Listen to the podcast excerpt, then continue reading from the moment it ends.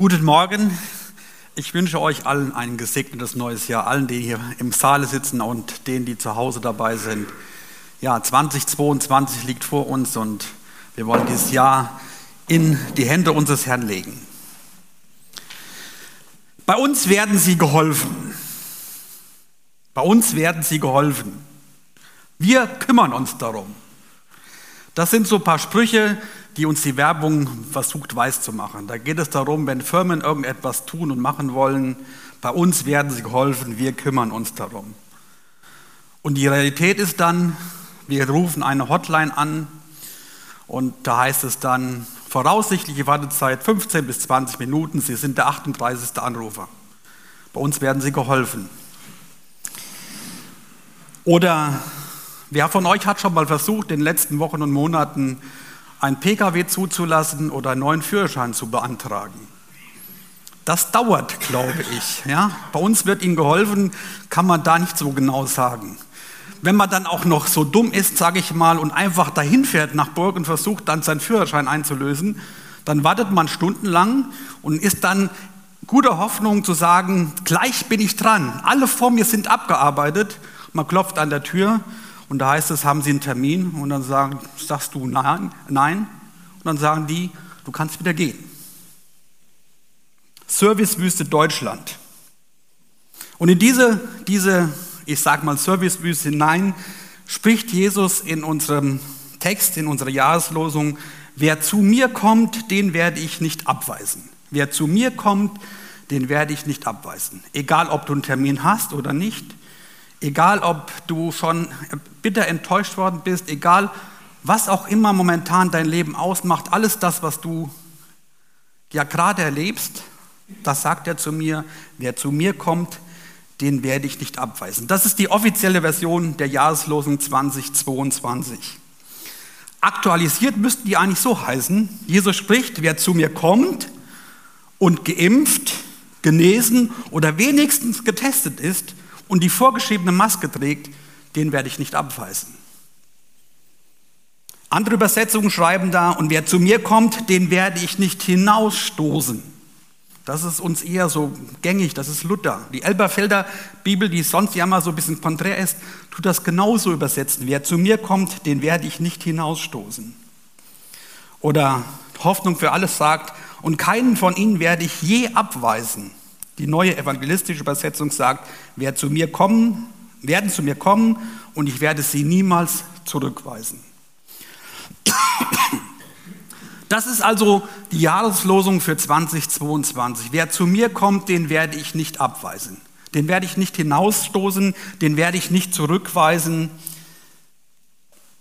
Was will uns das sagen? Was soll diese Losung für dieses Jahr für uns bedeuten? Ich glaube, es ist wichtig, in diesem Zusammenhang mal zu sehen, in was für eine Situation hinein wird denn dieser Text, dieser Vers, dieser Halbvers gesagt. Wir gehen in das Johannesevangelium, wir sind hier im Kapitel 6. Wenn man die Kapitel vor sich mal so ein bisschen anschaut, dann geht es darum, dass Jesus unterwegs ist. Ganz am Anfang, ja, das Wort wurde Fleisch und so weiter, wir kennen das. Da macht sich jemand aus, wo die Bibel dann sagt, und Jesus ist dieses Wort, das unterwegs ist, das kommt, das da ist. Und wenn man dann weiter in diesen Kapiteln nachschlägt, da heißt es oder wird klar, Jesus macht sich auf den Weg zu den Menschen. Die müssen erst gar nicht kommen, er kommt nämlich zu denen. Das ist schon interessant, oder? Also der Vers, der hier, ja, wo hier geschrieben steht, heißt, wer zu mir kommt, aber vorher gesagt, Jesus kommt zu den Menschen. Er besucht eine Hochzeit, also ein, ein ganz natürliches, menschliches Ding. Da wollen zwei sich ja, das ewige Leben, kann man nicht sagen, also diese, diese ewige Liebe zusprechen. Und da ist Jesus da und er feiert mit ihnen. Er tut diese Hochzeit sogar ein bisschen crashen, indem er nachher, ja, als der Wein so all ist, dann auf einmal Wein kredenzt, der viel besser war als das, was am Anfang war. Er ist in Galiläa und er redet mit den Menschen auf der Hochzeit. Er ist präsent, er ist da. Er kommt zu ihnen. Jesus ist unterwegs im Tempel in Jerusalem. Auch da wieder mitten in das Menschliche hinein, da wird gehandelt, da wird um Opfer gerungen und so weiter und so fort. Und Jesus tut da aufräumen. Er kommt in den Alltag der Menschen hinein. Jesus ist sogar so, so weltoffen, dass er nachts Besuch empfängt und denjenigen, der da kommt, ja, ein Stück weit Seelsorge anbietet. Er ist unterwegs in Judäa und er tauft Menschen. Er sieht die Not, er sieht das Anliegen der Menschen, er weiß, die brauchen etwas und deswegen bin ich unterwegs und komme zu ihnen. Er betreibt Seelsorge an dem Jakobsbrunnen mit dieser Frau, die ja so ein bisschen schon was erlebt hat. Diese Frau, die ja eigentlich in den Augen der Juden überhaupt nicht angesehen war, Samariterin, dann noch fünf Männer gehabt und so weiter und so fort. Jesus macht sich auf den Weg, ist unterwegs zu dieser Frau am Jakobsbrunnen. Er heilt ein todes, todkrankes Kind, auch wieder in Kana in Galiläa. Also er sieht die menschlichen Nöte, die menschlichen Dinge, die, die tagtäglich auf uns einströmen. Wir haben das im vergangenen Jahr erlebt. Tod und Geburt, Freude und Leid ganz eng zusammen. Und mitten in das hinein, in diese Situation macht sich Jesus auf. Er heilt den Kranken am Teich Bethesda in Jerusalem. Also wir sehen, Jesus ist unterwegs, er kommt zu uns. Er macht sich auf den Weg zu uns. Und bei dem, wie er unterwegs ist, wird immer wieder deutlich, er sieht nicht nur die Krankheit, er sieht nicht nur den Hunger und er sieht nicht nur den Durst, er sieht nicht nur das, was so oberflächlich da ist, er hat immer einen ganzheitlichen Ansatz. Die Frau am Jakobsbrunnen, ja, der verspricht ihr Wasser des Lebens, dass sie nicht mehr Durst haben wird. Dem, dem Todkranken sagt er, lebe, lebe ewiglich. Also er hat immer einen ganz, ganzheitlichen Ansatz im, im Blick. Und für diesen Ansatz, den wir in diesen ersten fünf Kapitel und im sechsten Kapitel am Anfang auch noch sehen, wird er von seinen ja, Menschen, die um ihn herum, von seinen Juden, er ist selbst Jude, wird er gehasst. Und Jesus wird so langsam klar, was in Johannes 1, Vers 11 steht. Er kam in sein Eigentum und die Seinen nahmen ihn nicht auf. Also das, was er praktiziert, was er da zeigt, was er unterwegs ist, wie er, wie er die Menschen sieht, was er mit ihnen vorhat, stößt bei ihnen auf Unliebe. Sie wollen das nicht. Sie wollen nicht diesen gesamten Ansatz. Wie ist das zu viel? Und Jesus hat eigentlich doch ganz andere Gedanken. Und nach diesem Erlebten macht sich Jesus aus dem Staub, hätte ich fast gesagt, er sucht sich am See Genezareth, äh, Genezareth in der Nähe von Bethsaida ein ruhiges Plätzchen, um Kraft für sich und seine Jüngern zu sammeln. Und in diese Ruhephase hinein, wo er einfach mal sich zurückzieht, kommen auf einmal 5000 Menschen, in der Bibel heißt es 5000 Männer plus alles das, was dabei war, Frauen und Kinder. Die sind nämlich begeistert. Es gibt also Leute, die sind scheinbar anders gepolt als die Pharisäer und die Juden an sich. Die sind begeistert von dem, was sie bei Jesus gesehen haben. Sie wollen weitere Wunder sehen. Jesus hebt seine Augen und sieht auf einmal, boah, die sind unterwegs, die haben sich aufgemacht zu mir und die haben, haben Hunger. Also jetzt wird es so ein bisschen anders. Die Menschen kommen zu Jesus in großer Zahl, die haben Hunger, Hunger merkt Jesus und Jesus macht mit 5000 äh, Menschen plus Kinder und äh, also 5000 Männer plus Kinder und Frauen mit fünf Broten und zwei Fischen satt. Er kümmert sich darum. Bei ihm werden sie geholfen. Nicht so, wie das bei uns häufig der Fall ist. Aber in diese Situation hinein stellt Jesus ganz schnell fest, es geht ihm nicht um das Allumfassende, das Ganzheitliche. Ihm geht es zunächst mal um das Brot, um das normal leibliche, das irdische. Warum? Er sieht, sie sagen auf einmal, lasst uns diesen, diesen Mann, der es schafft, mit fünf Broten und zwei Fischen 5000 plus Menschen satt zu machen, lasst den zu unserem König machen. Dieser Servicekönig, dem alles gelingt, dem alles möglich ist, dem der Hilfe bringen kann, den wollen sie zu ihrem wahren König machen. Den haben sie als Königskandidaten auserkoren. Und Jesus sieht diese Einstellung des Volkes und haut ab. Schon interessant, wer zu mir kommt und Jesus haut ab, der macht sich aus dem Staub. Er hat nämlich erkannt, hier liegt irgendetwas schief, hier ist irgendetwas falsch. Und seine Jünger, die sind auch total hilflos. Verlassen in dieser einsamen Gegend, die haben sich ja zurückgezogen. Und was machen sie? Sie setzen sich ins Boot Und ja gut, es waren einige Fischer bei, bei ihnen und sie sagen, komm, lass uns in eine nächstgrößere Stadt fahren und mal gucken, wie es weitergeht. Sie fahren nach Kapernaum und diese Bootstour, eine Bootstour des Grauens. Mitten in den drohenden Untergang, wir kennen die Geschichte, der Sturm wird groß und größer, kommt in Jesus entgegen und rettet die Situation. Und das Volk, die 5000 plus, die wissen gar nicht mehr, was los ist. Das sind doch eben nur die Jünger ins Boot gestiegen. Wo ist denn dieser Jesus jetzt hin? Wir wollten doch zu ihm kommen, wir wollten da uns auf den Weg zu ihm hinmachen. Wo ist der denn jetzt? Was, was, was können wir denn tun? Dieser Jesus ist nicht eingestiegen. Hat er sich aus dem Staub gemacht? Auch diese Volksmenge steigt in die Boote und fährt hinüber nach Kapernaum. Und als sie da ankommen, sehen sie, dass Jesus da ist. Rabbi, wann bist du hierher gekommen? Was sollen wir tun, dass wir Gottes Werk wirken? Und Jesus antwortete, antwortete so in Vers 29, das ist das Werk Gottes, dass ihr an den glaubt, den er, den er gesandt hat.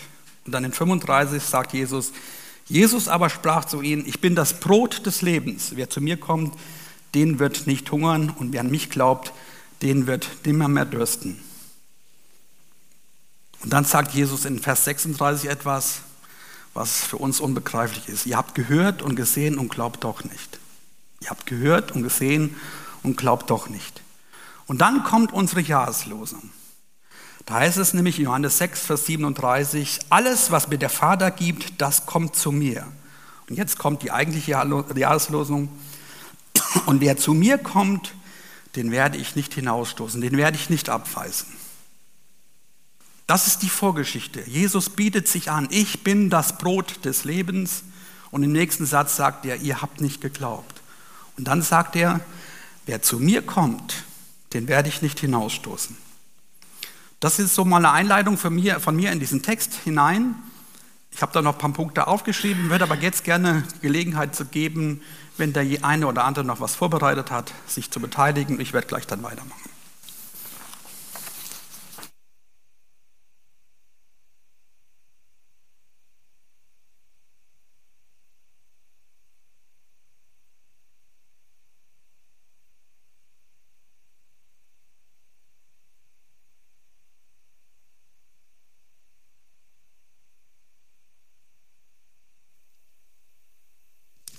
Liebe Steinbacher Christen, heute an diesem ersten Sonntag des neuen Jahres 2022 möchte ich mich an der Wortbetrachtung beteiligen.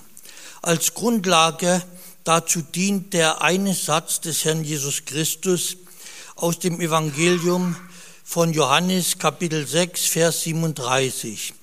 Ich lese den Text nach dem revidierten Luthertext. Dort heißt die Jahreslosung wie folgt. Wer zu mir kommt, den werde ich nicht hinausstoßen. Zu Beginn dieses neuen Jahres möchte ich dazu Folgendes der Gemeinde sagen. Unser Herr Jesus Christus nimmt jeden Menschen ohne Vorbedingungen an. Keiner muss große Leistungen, Verdienste oder großartige Werke vollbringen, bevor er angenommen wird. Mit großer Freude nimmt Jesus jeden Menschen an, der zu ihm kommt. Ein uns allen sicherlich bekanntes Beispiel aus der Bibel soll das belegen. Nach Lukas Kapitel 23, Vers 32 wurden zwei Übeltäter mit Jesus gekreuzigt. Hier steht das Wort Übeltäter. Ich denke aber, heute würde man sagen, es waren Terroristen oder zumindest Schwerverbrecher oder Mörder. Weiter heißt es in Lukas Kapitel 23, die Verse 39 bis 42. Aber einer der Übeltäter, die am Kreuz hingen, lästerte ihn und sprach, bist du nicht der Christus? Dann hilf dir selbst und uns. Da wies ihn der andere zurecht und sprach, und du fürchtest dich auch nicht vor Gott, der du doch in gleicher Verdammnis bist. Wir sind es zwar mit Recht, denn wir empfangen, was unsere Taten verdienen. Dieser aber hat nichts Unrechtes getan.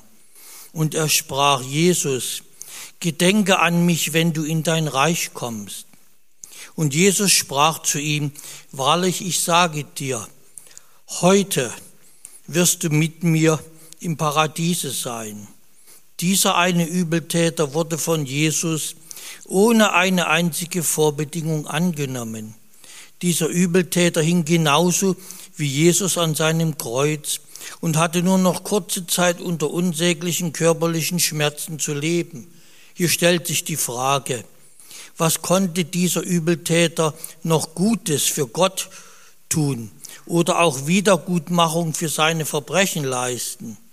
Dazu war für diesen Menschen keine Möglichkeit mehr gegeben. Und doch sagt Jesus den entscheidenden Satz zu ihm, heute wirst du mit mir im Paradiese sein. Er war von Jesus angenommen und nicht hinausgestoßen. Es gibt noch unzählige Beispiele in der Bibel und auch im Leben von Menschen in der Vergangenheit und Gegenwart, die, nicht hinaus, die er nicht hinausgestoßen hat. Noch ein Wort zu Beginn dieses neuen Jahres. Jeder Tag hat 24 Stunden zu je 60 Minuten. Pro Tag schenkt dir Gott also 1440 Minuten Zeit. Das Jahr 2022 hat 365 Tage. Dies ergeben 525.600 Minuten im Jahr, die dir Gott schenkt. Jede Minute hat 60 Sekunden. Also schenkt dir Gott im Jahr 2022 insgesamt 31.536.000 Sekunden Zeit. In Klammern habe ich da noch geschrieben, ich lasse mich gern korrigieren, wenn meine Zeitrechnung nicht, nicht richtig sein sollte. Klammer zu. Meine Frage an dieser Stelle, nimmst du dir von der dir geschenkten Zeit auch Zeit für Gott? Für das Lesen in der Bibel und das persönliche Gebet.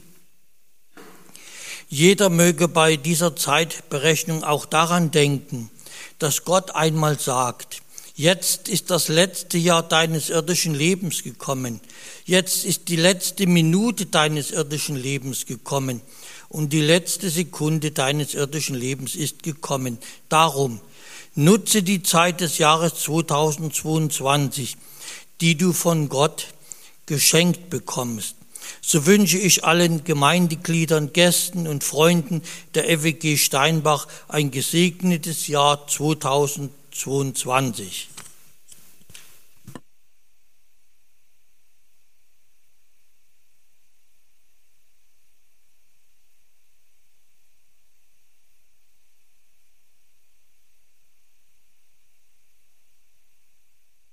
vom David gerade hier so ein Desinfektionsding bekommen. Kann man hier sogar sauber machen, Wahnsinn. Wer zu mir kommt, den werde ich nicht abweisen. Was für ein Vers. Andi, ich danke dir für die Vorbereitung und dir, Werner, für das Weitermachen. Und ich habe noch einen weiteren anderen Gedanken zu diesem Vers. Ich habe mir gedacht, wie kann man diesen Sprengstoff, den dieser Vers in sich hat, wie kann man den in Worte, in ein Beispiel fassen? Und ich habe mir folgendes Beispiel überlegt. Überlegt euch mal, es gibt ein Elternpaar. Dieses Elternpaar, die haben viel Grundbesitz. Die haben viele Häuser. Und sie möchten ihren beiden Kindern etwas Gutes tun und möchten eines ihrer Häuser verschenken. Und sie sind aber charakterlich ziemlich schwach. Und so kommt es, dass der Bruder seine Schwester bei diesem ganzen Akt total übers Ohr haut. Total übers Ohr haut, er bekommt das Haus, die Schwester bekommt gar nichts. Sie geht mit leeren Händen aus. Vier Wochen später, vier Wochen später kommt der Bruder zur Schwester und sagt hier, sorry, das tut mir echt leid, ich habe da was falsch gemacht, ja, ähm, das war wirklich nicht meine Absicht, ja, ich werde das Haus zwar behalten, ja, aber es tut mir wirklich total leid. Ein Jahr später kommen die Eltern auf die Idee, ein weiteres Haus zu verschenken an ihre Kinder. Der Bruder haut seine Schwester wieder übers Ohr. Wieder bekommt er das Haus und sie bekommt am Ende nichts. Zwei Wochen später kommt er zu ihr und sagt hier, ey, sorry, das war echt nicht, nicht in Ordnung, auch schon das zweite Mal passiert, ja. Tut mir wirklich von ganzem Herzen leid. Ich werde die beiden Häuser zwar behalten, aber es tut mir total leid. So passiert es wieder und wieder und wieder. Und jedes Mal passiert das Komische, die Schwester geht mit auf den Bruder zu und sagt, ja, lasst uns versöhnen. Ich vergebe dir. Es ist in Ordnung. Und ich habe mir überlegt, an diesem Beispiel, das ist ja einigermaßen krass, ja, wie oft würden wir das mitmachen? Wir als Menschen bei unserem Bruder. Ich bin 25 Jahre lang Bankkaufmann oder fast 25 Jahre Bankkaufmann gewesen. Ich habe gesehen, was es bedeutet, zu teilen, Erbe zu teilen. Wie Geschwister auseinandergeflogen sind, weil es um Geld ging, weil es um Häuser ging, weil es um solche Sachen ging. Und wie Menschen unversöhnlich wurden, wie Brüder sich gesagt haben, du bist nicht mehr mein Bruder, weil du mich da so übers Ohr gehauen hast. Meine Erfahrung mit dem Thema Sünde ist, dass jeder, der hier in diesem Raum sitzt, ich eingeschlossen, eine Lieblingssünde hat. Eine Sünde hat, wo er immer und immer und immer wieder schuldig wird eine Sache, wo wir nicht weiterkommen. Paulus nannte das mal Pfahl im Fleisch. Eine Sache, die uns wehtut und wo ich den Eindruck habe, die Gott uns gegeben hat, um uns klar zu machen, was dieser Vers hier bedeutet. Und was dieses Beispiel auch bedeutet. Wir können immer und immer und immer wieder zu Jesus kommen. Und das, was dieser Vers hier für mich bedeutet, zu Beginn dieses Jahres 22, das heißt Wiederholung. Wir dürfen immer wieder zu Jesus kommen und er wird uns nicht abweisen. Wir dürfen immer wieder vor ihn treten. Und wir werden jetzt gleich Abendmahl feiern. Und ich weiß nicht, wie oft ich beim Abendmahl von, schon vor meinen Herrn getreten bin und diese Lieblingssünde, diese Sache, die ich falsch gemacht habe, schon vor Jesus gebracht habe oder wieder mal was falsch gemacht habe. Ich weiß nicht, wie oft das schon war, aber dieser Vers ermutigt mich dazu, es immer wieder zu tun. Immer wieder zu Jesus zu kommen und zu sagen, es tut mir leid und ich bitte dich um Vergebung. Und dazu sind wir eingeladen, auch heute beim Abendmahl. Und dieser Vers, der lädt uns dazu ein, zu Jesus zu kommen und in der Gewissheit es zu tun, wir werden nicht abgewiesen. Nein, wir werden auch diesmal wieder Vergebung bekommen, wie dieser Bruder bei seiner Schwester. Und wenn ich diesen Vers lese zu Beginn diesen Jahres, dann habe ich eben mit dem Joachim kurz gesprochen und habe gesagt, das ist wesentlich. Es gibt so viele unwesentliche Dinge in unserem Leben. Es gibt so viele Dinge, die wirklich Nebenkriegsschauplätze sind. Dieser Vers hier, das ist etwas Wesentliches. Etwas Wesentliches, wo wir Christen draus leben können. Wo wir immer wieder zu Jesus kommen dürfen und Vergebung finden können.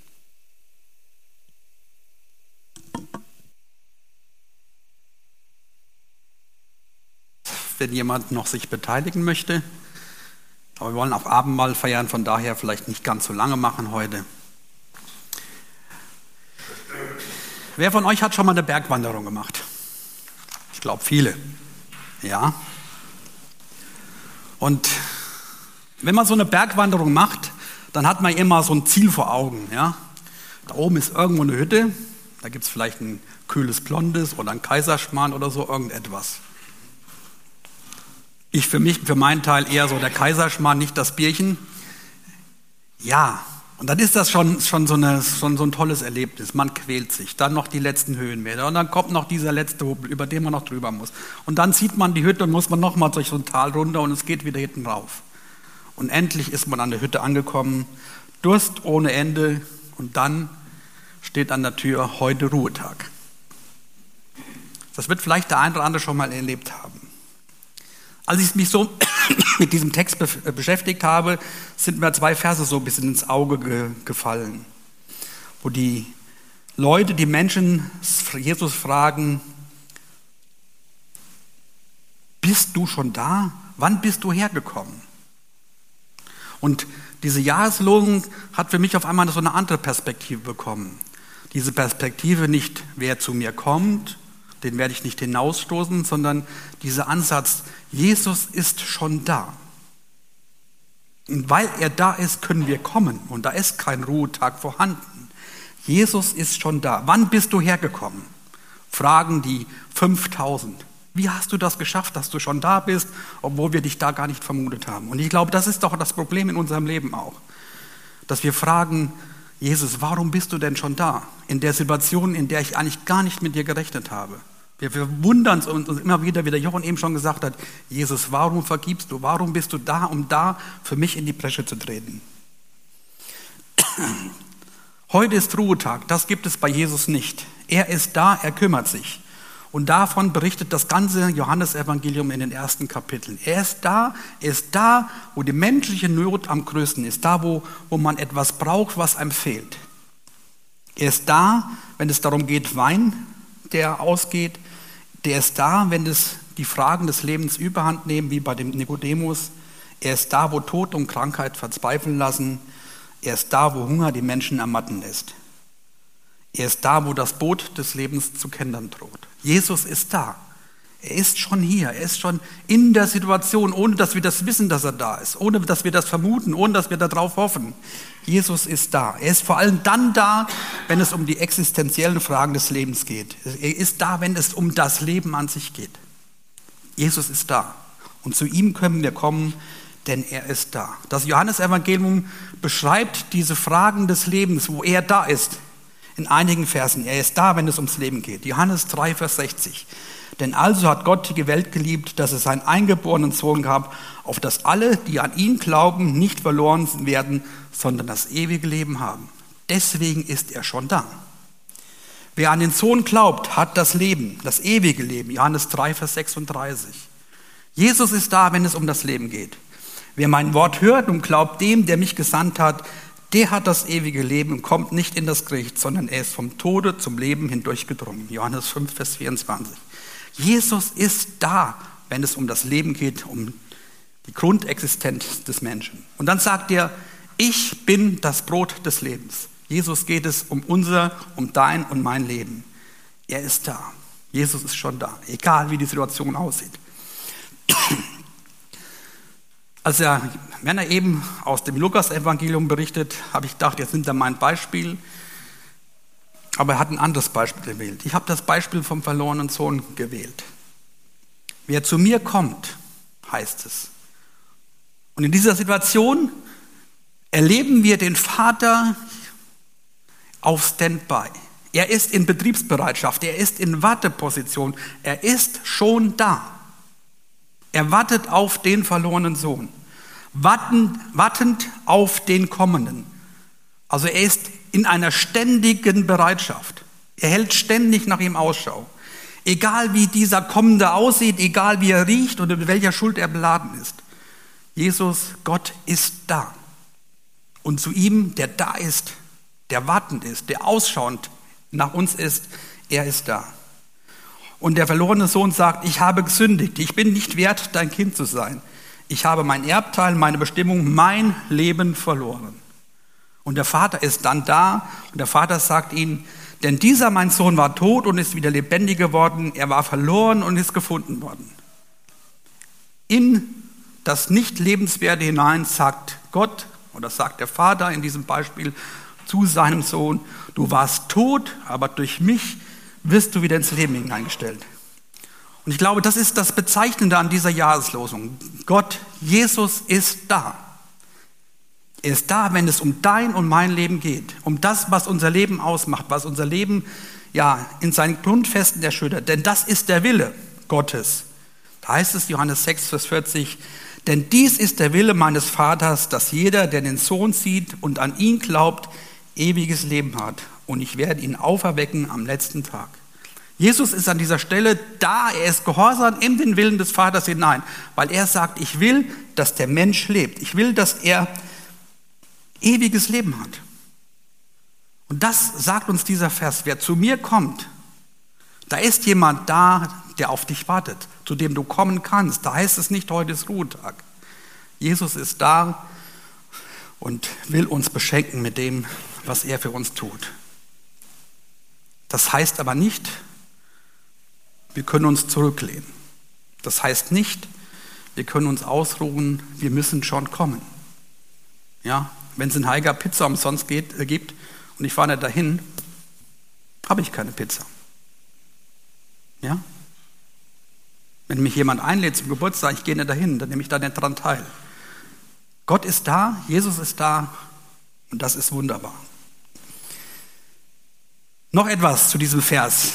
Wir kennen ja so diese Geschichte, als Napoleon gegen Wellington den Krieg geführt hat. Da wurde über Telegram damals wurde die Nachricht übermittelt. Ja, hat er denn jetzt gesiegt oder nicht? Dann heißt es, oder wird überliefert, da heißt es, Wellington besiegt. Und die Engländer waren alle K.O. Jetzt haben wir es vermasselt. Aber die vollständige Nachricht hieß ja eigentlich, Wellington besiegt den Feind. So wird überliefert. Ich glaube, so ist es auch wichtig, diesen Vers in seiner Gänze zu lesen. Da heißt es ja ähm, nicht nur, wer zu mir kommt, den werde ich nicht hinausstoßen, sondern da heißt es, alles, was mir der Vater gibt, alles, was der Vater mir gibt, sagt Jesus, das kommt zu mir und wer zu mir kommt, den werde ich nicht hinausstoßen. Das heißt also, das, was Jesus in diesem, diesem einzelnen Vers sagen möchte, ist, dass letztendlich alles Gottes Werk ist. Alles Gottes eingreifendes Handeln. Der, dieser Gesamtvorgang, dieser, dieser Gesamtvers beginnt mit, dem, mit der göttlichen Aktivität, die erst in der menschlichen Aktivität gipfelt, dass Menschen zu Jesus kommen, dass Menschen von Jesus aufgenommen werden können. In Jesus, in dem nach unserem äh, christlichen Glauben Gott und Mensch vereint sind, in ihm kommt logischerweise die göttliche und die menschliche Aktivität zusammen. So nimmt er die Menschen an, die Gott, der Vater, ihm gibt. Ist uns das bewusst? Du und ich, wir sind Geschenke Gottes an Jesus. Wir dürfen als Geschenke Gottes an Jesus zu ihm kommen. Das ist etwas, was für uns unbegreiflich ist. Es ist für uns auch unbegreiflich, dass es heißt, Gott schenkt Jesus Menschen, das sind wir in diesem Begriff der Prädestination. Auserwählt vor Grundlegung der Welt. Das sind Dinge, die können wir mit unserem menschlichen Verstand nicht begreifen. Aber die Bibel sagt an dieser Stelle ganz komprimiert, Gott hat auserwählt, schenkt Jesus und wir können zu ihm kommen. Wir können mit ihm Leben haben. Gott ist schon da. Gott ist der Gebende. Er gibt seinem Sohn dich und mich um uns durch ihn zu beschenken in seinem Erlösungswerk. Jesus sagt, ich bin das Brot des Lebens, wer zu mir kommt, wird nicht hungern und wer, wer an mich glaubt, wird niemals dürsten. Und dann heißt es in Vers 36, aber die Menschen haben zwar gesehen, aber sie glauben nicht. Und jetzt kommt diese Feststellung, dass jemand, glaubt, dass jemand zum Glauben und zu Jesus kommt, das ist einzig und allein das Werk des Vaters. Dass du und ich glauben, ist zunächst mal einzig und allein Gottes tun. Wir können das nicht tun. Gott kann es tun. Und das wird noch zweimal wiederholt. Es kann niemand zu mir kommen, es sei denn, ihn ziehe der Vater, der mich gesandt hat, und ich werde ihn auferwecken am jüngsten Tag. Und er sprach, darum habe ich euch gesagt, niemand kann zu mir kommen, es sei ihm, von, es sei ihm denn vom Vater gegeben. Und das finden wir mehrmals im Johannes 6. Es geht also nicht um unser äußerliches Ding, um unsere äußerlichen Bequemlichkeiten oder Missgeschick oder sonst etwas. Es geht um Gott, um das Leben, das Gott schenkt. Es ist das Werk Gottes, dass Menschen wie du und ich zum Vater kommen. Gott der Gebende, Jesus der Empfangende, ich der Kommende und dann Jesus der Aufnehmende und Bewahrende. Ich glaube, das ist die Reihenfolge, die für uns ganz wichtig ist. Gott der Gebende, er gibt uns, seinen, er gibt uns an seinen Sohn als Geschenke. Jesus ist der Empfangene, der uns herzlich aufnimmt, der da ist, der sagt, kommt zu mir. Ich bin der Kommende, wo ich diese, diesen Zwiespalt, äh, Zwiespalt zwischen Prädestination und menschlicher Verantwortung sehe. Ich habe die Verantwortung zu kommen, Ja zu sagen und mir Vergebung der Schuld zu holen bei Jesus. Ich habe diese Verantwortung. Und dann ist Jesus, und das ist das Versprechen für dieses Jahr 2022, Jesus ist dann der Aufnehmende und Bewahrende. Und ich glaube, diese, diese Zusammenfassung macht das erst rund. Geschenk Gottes an Jesus sind wir. Kommende zu Jesus sind wir. Wir dürfen aus dieser, ja, aus dieser Gnade, aus diesem, diesem unendlichen Reichtum, aus diesem Unverständnis für uns Menschen, Vorherbestimmung, Erwählung und Verantwortung, was wir mit unseren, ich habe es nicht geschafft und ich werde es auch nicht schaffen. Wir werden sehen, Gott bringt das zusammen und das ist wunderbar. Kommt her zu mir und ich werde euch nicht abweisen, ich werde euch nicht hinausstoßen. Das heißt ja auch, ich kann nur jemand hinausstoßen, der eigentlich drin ist. Das Abweisen ist ja erst schon mal so, kommst nicht hier rein. In der Luther und in der Elberfelder Besetzung heißt es, den werde ich nicht hinausstoßen. Menschen, die Gott Jesus gibt, die sind drin. Es gibt aber auch Menschen, die aus ihrer menschlichen Verantwortung sagen, ich will nicht hinein. Aber Gott bietet es grundsätzlich jedem an, diesen Weg hineinzumachen, dabei zu sein. Und jetzt wünsche ich uns allen, dass wir das in diesem Jahr neu verstehen. Wer zu mir kommt, den werde ich nicht hinausstoßen. Diese Gewissheit und dieses, äh, ja, diese Hoffnung, diese Zuversicht, als Menschen, die mit Jesus leben, sind wir dabei. Wir dürfen zum Vater kommen in Jesus Christus. Amen. Ich will mit uns beten, wir stehen dazu auf.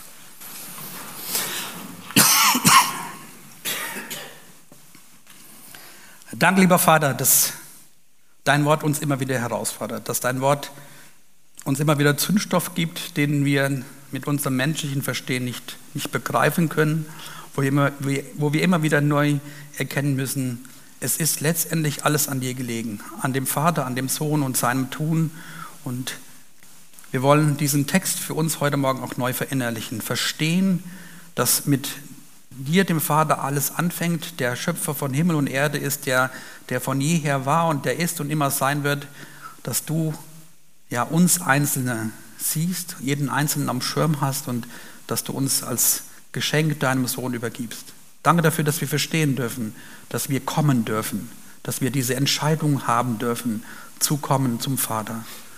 danke dafür, dass wir ja in diesem Kommen in Jesus Christus auf diese Welt hinein, in dieser Tat, dass wir kommen können zu jemandem, der, der uns bewahren möchte und der uns helfen möchte, der uns zu, zur Seite steht.